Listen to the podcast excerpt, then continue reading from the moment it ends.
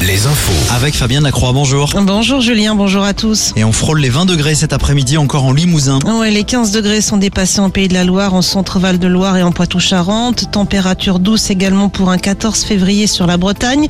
Le soleil brille cet après-midi, ce qui entraîne une dégradation de la qualité de l'air ambiant. Un épisode de pollution atmosphérique touche actuellement le département de l'Indre. La préfecture rappelle que cette pollution atmosphérique a des effets sur la santé. À Niort, une crèche et un centre de loisirs évacués en fin de matinée suite à une odeur suspecte constatée sur place. Au total, 22 enfants, 13 adolescents et 13 adultes ont dû quitter le bâtiment. Certains se plaignant même de vomissements. Cinq personnes ont été vues par un médecin. Finalement, la crèche et le centre de loisirs ont pu rouvrir leurs portes en début d'après-midi.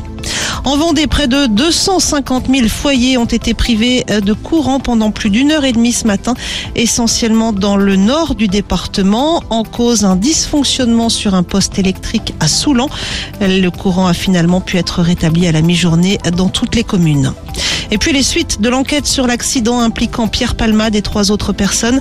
Le SDF qui s'était présenté hier soir aux gendarmes en se faisant passer pour l'un des deux passagers de la voiture de l'humoriste a menti. Il a avoué n'avoir aucun lien avec cette affaire. La maison de Pierre Palmade, elle, a été visitée hier soir. On ignore si des objets ont été dérobés. L'humoriste lui est sorti de réanimation, mais il n'a pas encore été entendu par les enquêteurs. Et selon sa sœur, Pierre Palmade a honte et assumera toutes les conséquences de ses actes. Fin de citation. En foot, Kylian Mbappé sur le banc des remplaçants ce soir. L'international tricolore ne débutera pas la rencontre face au Bayern de Munich.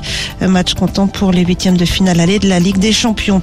Il y a du basket également ce soir. On joue en National 1 à l'affiche Poitiers-les Sables, Chalon-Rennes ou encore Tours-Lorient. Et puis les passes un jour pour le Hellfest sont partis en moins d'une heure ce midi. Rappelons que le festival métal de Clisson se déroulera du 15 au 18 juin prochain. Merci Fabien, à tout à l'heure, 17h, nouveau point sur l'actu hein, sur Alouette.